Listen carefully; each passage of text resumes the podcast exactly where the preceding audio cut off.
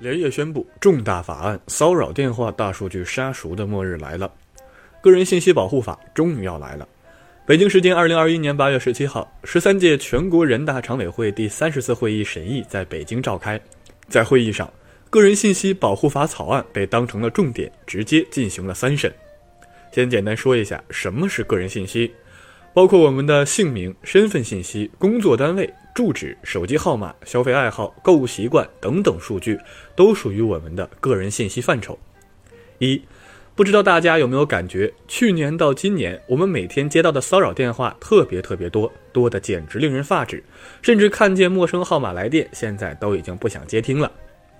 关键的是，这些人还能精准地说出你的名字、单位，甚至家庭情况、住址。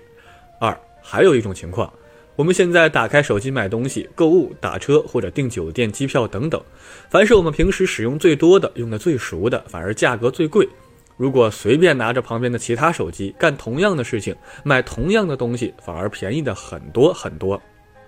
第一种现象，在我们互联网圈内叫个人信息泄露，简单的来说，就是我们的个人信息被别人采集到了，然后高价打包卖给了各种营销诈骗团伙。第二种现象就是大数据杀熟，现在的各种软件基本都具备大数据能力，能轻易的分辨出、记录下我们的消费习惯，知道你这个人是不是喜欢比价，是不是省钱的，利用大数据专门宰客。反而陌生的手机，他们却用最好的服务、最实惠便宜的价格，老老实实服务，这是典型的欺负老实人。为什么我们的生活突然变成这样？简直将像完全被骗子包围了。原因其实也很简单，个人信息被滥用，被无限的非法采集，包括我们的个人手机，各种权限也都被各大企业滥用了。举例说明，不知道大家有没有注意到这样一个现象：一，五年前我们安装手机软件，基本也就是最基本的两三个权限申请授权。现在你们试试，随便下一个 APP，对方安装的时候就要求获取你十几个权限。包括手机定位、信息、通讯录、照片、储存等等等。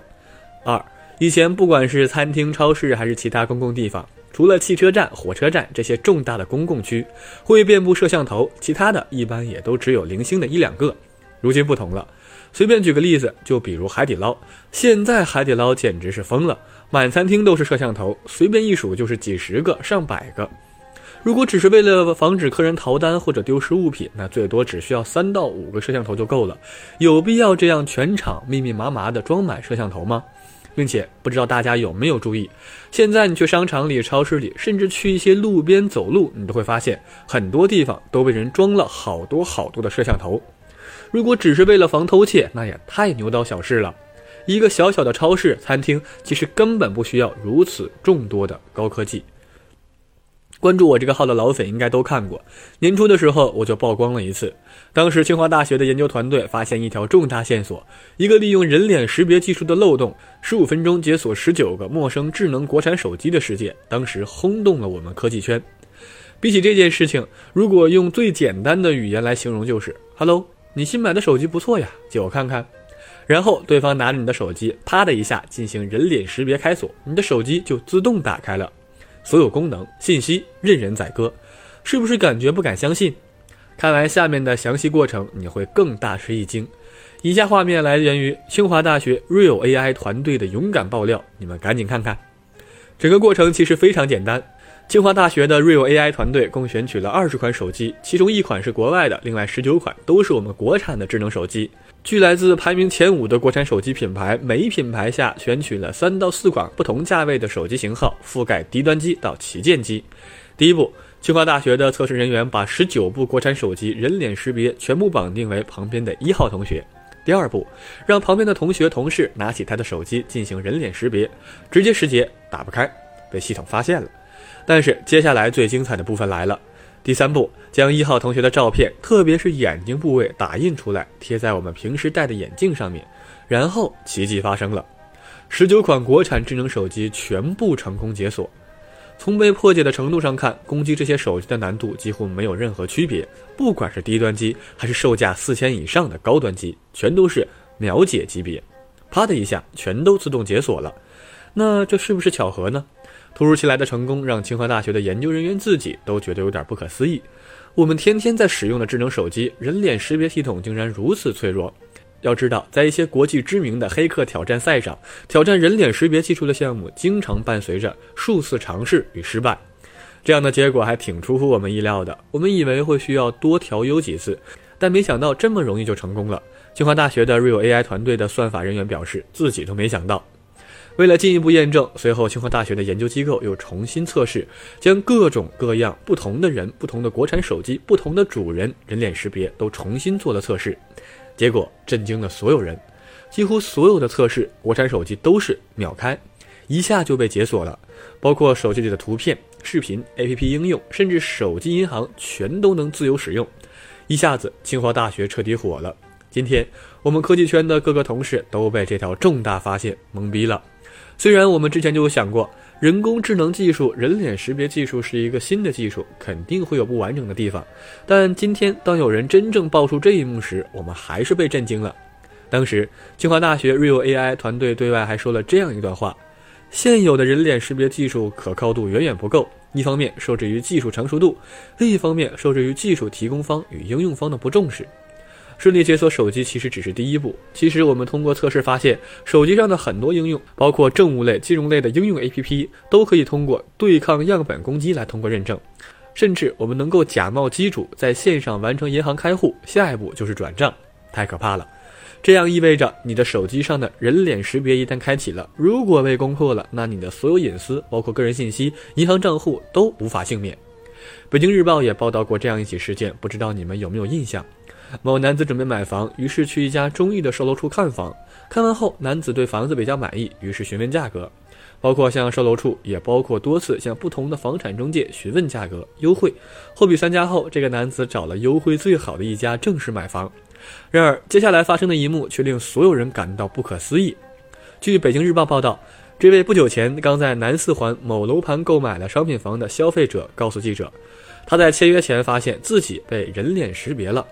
结果就是，虽然他是在经纪人陪同下签约的，但由于人脸识别系统记录到他曾主动到访过一次，因此不能享受百分之二的优惠。两个价格相差近二十万元。男子非常疑惑，自己第一次去售楼处的时候根本没有留下真实姓名和登记，怎么会有自己的信息？问题其实就出现在摄像头上面。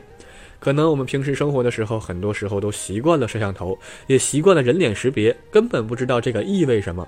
一，现在很多地方的摄像头都具有人脸识别功能，只要你集中注意力在一个地方停留过久，就会被摄像头记录下来。二，然后你的基本信息就会被记录存档。三，戴口罩也没用，现在的人脸识别技术已经先进到即使你戴着口罩也能轻易识别的夸张地步了。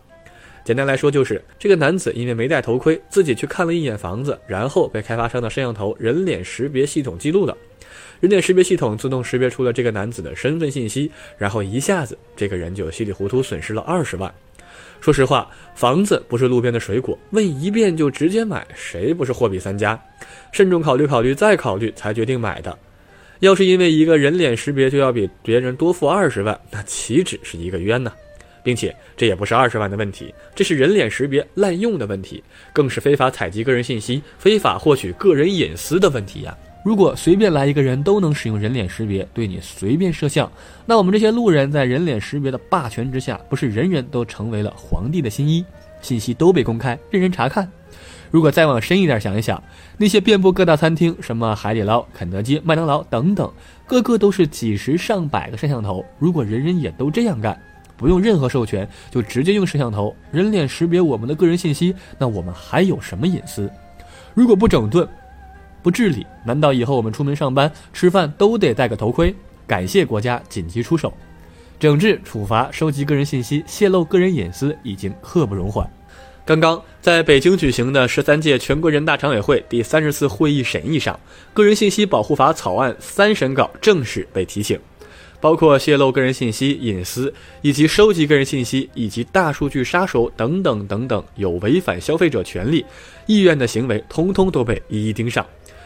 特别是对现在的 APP 应用程序收集个人信息，以及现在的各大互联网公司大数据杀熟等等违规行为，做出了特别针对性的规定，直接为我们个人信息的处理、活动、行为画出重要红线。虽然目前具体的法律法规还没有公布出来，但所有人都知道，打击、整顿、处罚违规收集、贩卖个人信息的活动，国家即将要重拳出击了。当然，大数据以及人脸识别技术、手机采集个人信息的授权等等技术，不是说全是坏处。毕竟这些技术作为我们国家倡导的高新科技，其实用途还是非常非常广泛，或者说便捷的。比如刷脸坐高铁，比如刷脸支付。怕就怕现在到处的摄像头，特别是类似于人脸识别摄像头，像上面的商家一样，人人都可以布置，到处去设置，去采集我们的人脸图片，睁眼的也采集，闭眼的瞬间也采集。那万一碰到坏人、黑客、不法分子，一旦被利用，那后果将不敢想象。这不是危言耸听，这是真的。新华社都已经报了，贩卖真人照片。新华社在去年十月底的时候就已经报道了这样的事件，当时我都还没太在意，现在想想，我真的是太天真了。科技一直都是一把双刃剑，运用在好人手里、善良的人手里，那肯定是利国利民，不仅便利、便捷，还提高了效率。但是任何新鲜东西，它在刚出来的时候，总会出现很多很多的漏洞的。这个时候就必须要用法律的手段，重量级的法律来进行约束，不然坏人就会无限猖狂。比如今年疫情，我们之所以能够迅速的控制住，并不是因为我们医疗技术比欧美更厉害，真正的原因是因为我们的大数据能力、人脸识别的能力、定位追踪技术、个人信息采集技术比较厉害。一旦发现哪里出现疫情，迅速就能识别可能接触的人群，第一时间进行隔离处理。这就是科技的好处，但现在坏人也盯上了大数据，也盯上采集个人信息这一个领域了。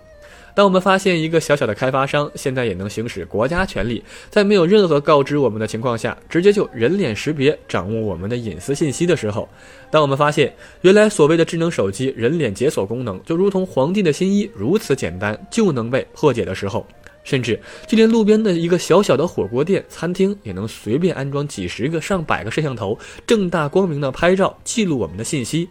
我们随便现在下一个软件，对方都要你十几个手机权限的时候，很明显这就是滥用。很明显，以上的这些都是瞒着国家机关、违背国家意愿，在我们不知情的背景下满大街滥用、行使采集个人信息的行为。按照目前正在审核的个人信息保护法条例来看，这些都属于严重的违法行为。这个时代的坏人怕什么？不怕你打他、骂他、拉黑他，就怕法律盯上他、制裁他。如果你天天被骚扰电话包围，长期被大数据杀熟，那不用怀疑，你一定是被坏人盯上了。你的个人信息百分百已经被人家采集、贩卖、记录了。今天，个人信息保护法草案已经正式将上述违法行为全部都写进了我国法律。明天起，你们要再次遇到大数据杀手以及非法人脸识别、采集个人信息，或者频繁接到骚扰电话的，不用犹豫了，直接举报，直接截图上报给网警。